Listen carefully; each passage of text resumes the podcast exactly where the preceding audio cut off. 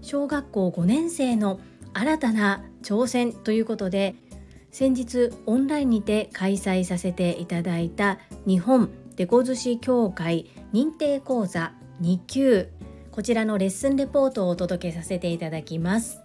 このチャンネルではサラリーマン兼業個人事業主であるパラレルワーカージュリが家事育児仕事を通じての気づき工夫体験談をお届けしています。本日も本題に入る前に告知をさせてください。7月29日土曜日兵庫県西宮市勤労会館大ホールにて株式会社新規開拓代表取締役社長朝倉千恵子先生の講演会が開催されます。会場13時開演14時16時終了予定となっております。主催は有限会社ラゴマジョーレピース訪問看護ステーション代表取締役社長青山由美さんです。青山由美さんは朝倉千恵子先生が20年前から開催してくださっている女性専用の営業塾トップセールスレディ育成塾オンライン版の第6期第8期の卒業生でいらっしゃいます。私はオンライン版第7期の卒業生ということで全力で応援してまいります。今回メインは看護職の方々へ朝倉千恵子先生の素晴らしさを届けたいという思いがあります。そこで病院勤務で看護師28年目でいらっしゃる高尾さんのエピソードをご紹介させていただきます。朝倉先生と出会い一人の社会人としての立ち居振る舞い相手を思いやる姿勢態度を学びました。患者さんと接する時看護師という立場ではなく人間対人間という姿勢で接することの大切さ。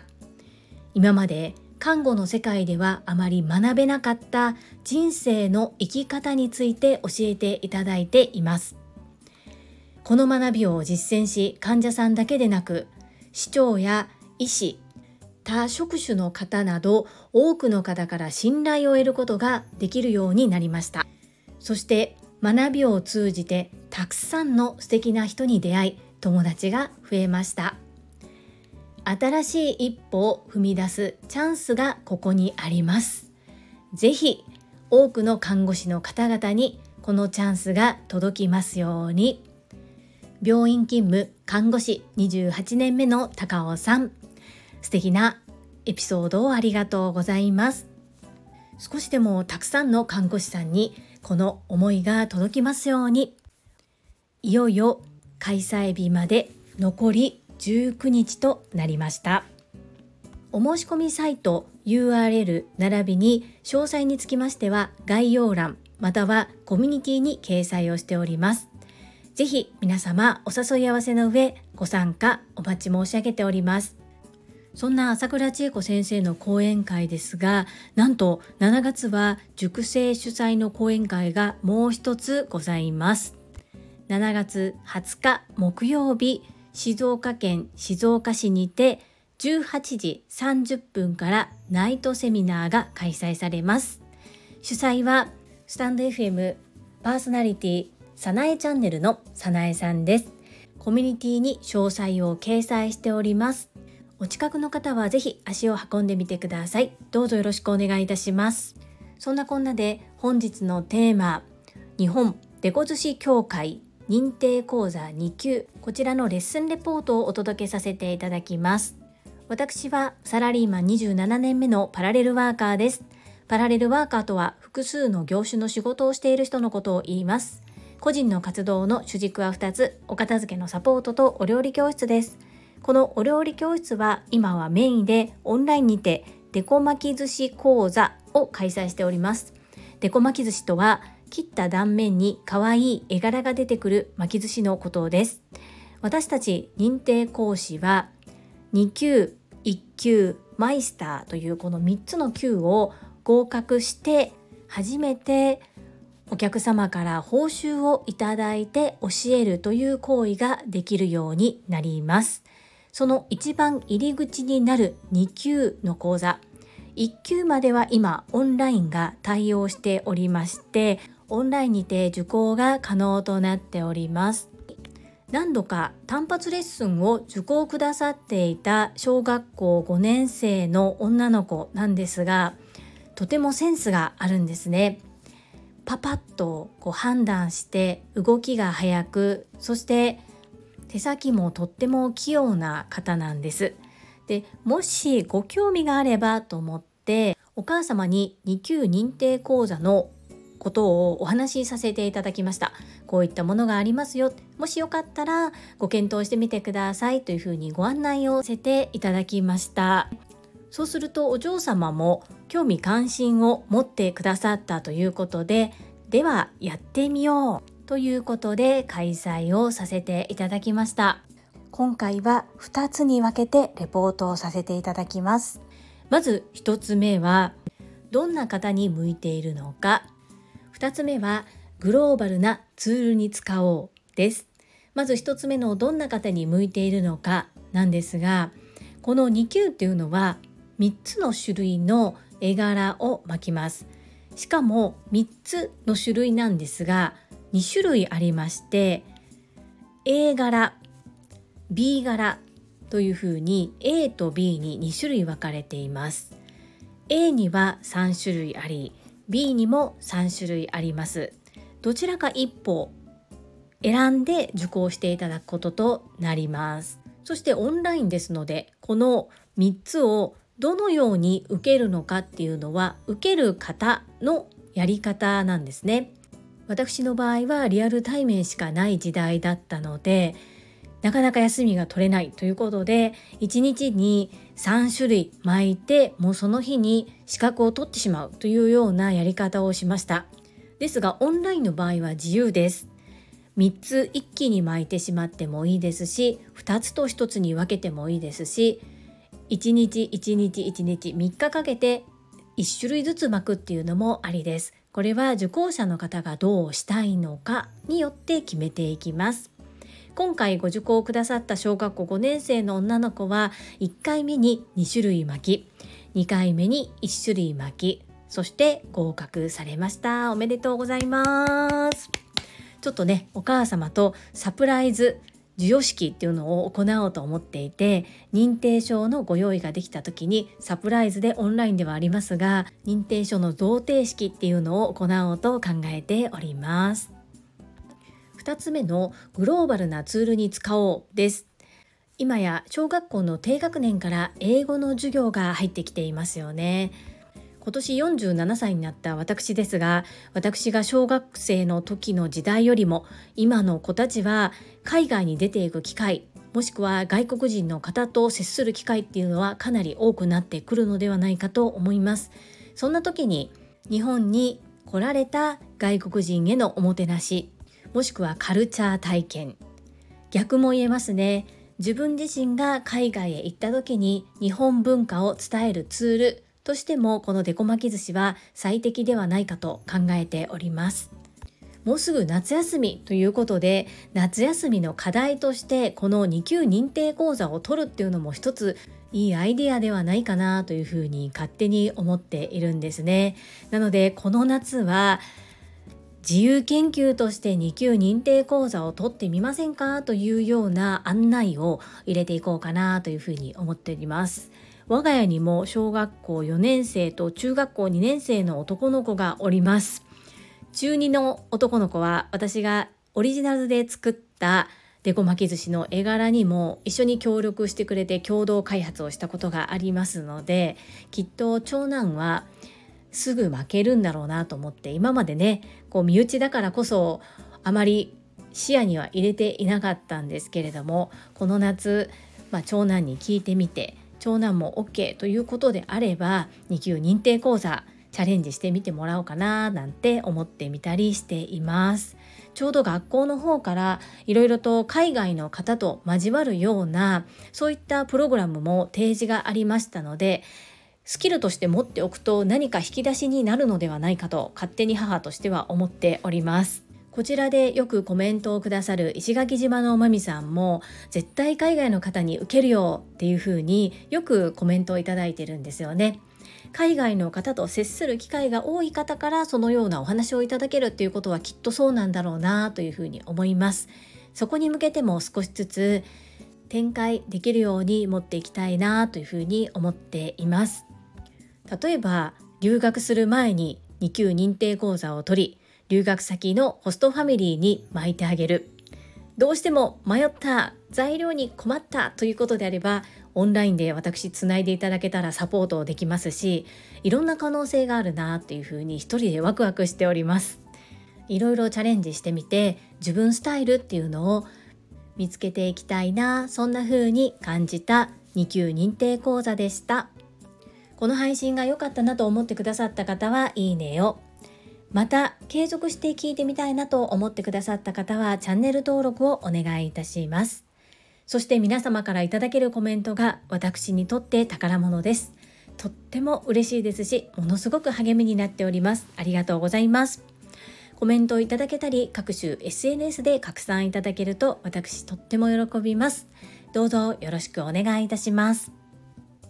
ここからはいただいたメッセージをご紹介いたします。第681回学び指導する責任と覚悟にお寄せいただいたメッセージです。ココさんからです。職場でのトレーニング後輩育て楽しそうですね。ワクワクしてしまいます。今までトレーニングする立場だったので興味深いお話でした。メモすら取らない人もいてびっくりしたこともありました。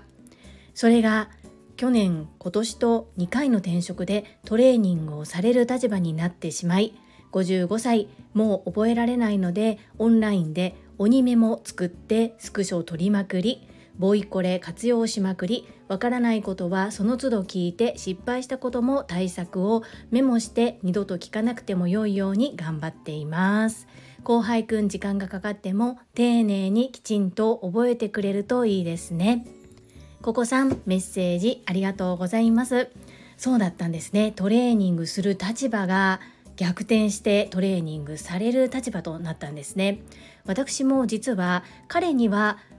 トレーニングをする立場でありながら自分がトレーニングを受ける立場の仕事もあります。その時の引き継がれ方トレーニングされる時の対応っていうのが今まで私がトレーニングされる側だった時に味わわなかった初めての教え方でかなり戸惑いを隠せません。そういう経験をするとやはり自分が分かっているから相手も分かっていて当たり前だとか自分の当たり前は相手の当たり前と思って教えるっていうことはいかに相手に全く届いていないのかっていうことを経験させていただいております。私は結構マニュアルを作ります。なぜかというと同じことを何度も違う人に言うのが時間の無駄だと思っているからです。そしてそれを叩き台にしてそのマニュアルだけではできない部分。分かりづらいところっていうのを渡した方トレーニングされる側の方が加筆していっていただいたらいいなっていうふうに思っているんですね。そこを0から1から引き継ぐたびに相手にメモを最初から取らせるっていうのは時間が無駄だなというふうに思います。よくキングコングの西野昭弘さんが職場では先輩が通ってきた道をまた一から通らせようとする先輩が多いと。ですがもう自分が通ってきた道はそのまま渡せばいいじゃないかと。それプラスアルファわからないところ。さらに必要なところを新しい人材に覚えていってもらって改善に努めてもらえればいいっていうふうなことをお話しされていたんですがまさにその通りだなと思うんですね。無駄が多いなって思います。職場での引き継ぎ。ですがあまりこうね言える立場でもないので自分が引き継ぐ時は効率よくそして相手にも分かりやすい引き継ぎを心がけたいと思います。まだまだ修行中です。はい。時間がかかってもしっかりと覚えてスキルになるような教え方行っていきます。ココさんメッセージありがとうございます。続きまして第682回振り返り。自分との約束守っていますか？にお寄せいただいたメッセージです。たまみさんからです。樹里さんこんにちは。ダイエット2キロ減すごいですね。私は自分に甘いので1キロ減ったのを良いことに気が緩んでおりました。報告もサボりっぱなしなのでまた再開します。樹里さん気になったので質問させてください。マミさんへのコメント返信で生野菜のスティックになるべく無添加のお味噌を選んでお味噌をつけて食べると体にもよくおつまみにもなるというアドバイスがありましたがお味噌はそのままつけて食べていますか？何か混ぜたりしてタレっぽくされていますか？これまでお味噌をそのまま食べるイメージがなかったので気になりました。TSL の学びのアウトプットできていないなぁと樹里さんの配信を聞くたびに反省します。意識的なアウトプットを心がけていきます。たまみさんメッセージありがとうございます。そう今回のダイエットは私は体重に一喜一憂しないということを心がけてそれを第一優先にして運動を自分の中で習慣化することを目的としていたんですね。ですがやっぱり数字化すると分かりやすい部分もあって毎日測ることを通していたのでこの2キロっていうのはねちょっとあまり自分の中では意外です。それぐらいちょっと太りすぎていたっていうところでもあるんですけれども報告は私は今ちょっとね7月29日の方に注力しているのでできたりできていなかったりなんですけれども自分の年間目標の健康のところにも1分筋トレだったり健康と美に関するものを入れているのであえてそのために頑張ってるっていうのは本当に体重を測ることぐらいなんですよね。そして体重を測るからこそ食べ過ぎには注意をしたりお腹が減ってないのにご飯の時間が来たからしっかり食べようっていうようなことをしなくなりました。そして間食がだいぶ減りましたね。そういったことかなこの2キロはというふうに思っております。そしてたまみさんそうお味噌なんですけど私ちょっと変なんですけど今自分の好きなお味噌があるんですね。以前たまにさんにもちょっとお伝えしたコープさんのお味噌なんですけど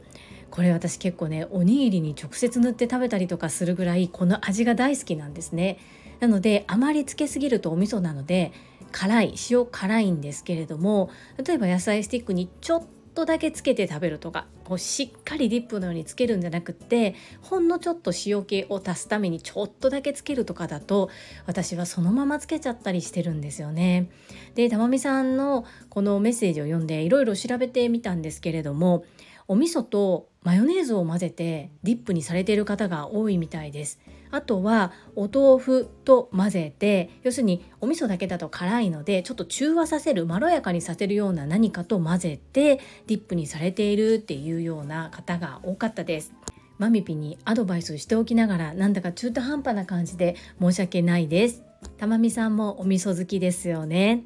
なんだかあまり参考にならない返事をしてしまって申し訳ないです。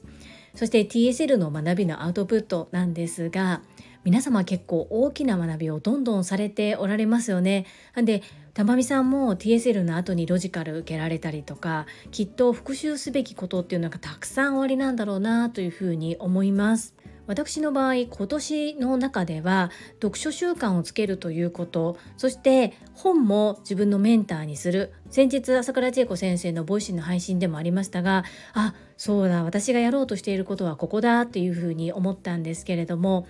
あとせっかく学んだのに学んだだけで身についてないっていうのがどうしても嫌でまだまだ TSL のアウトプットは今後もこう自分の身にするために少しずつ定着していけたらいいなそんな風に考えております。そして昨年 TSL はちょっと急に受けることになって私は受ける気がなかった講座だったので自分で受けると決めて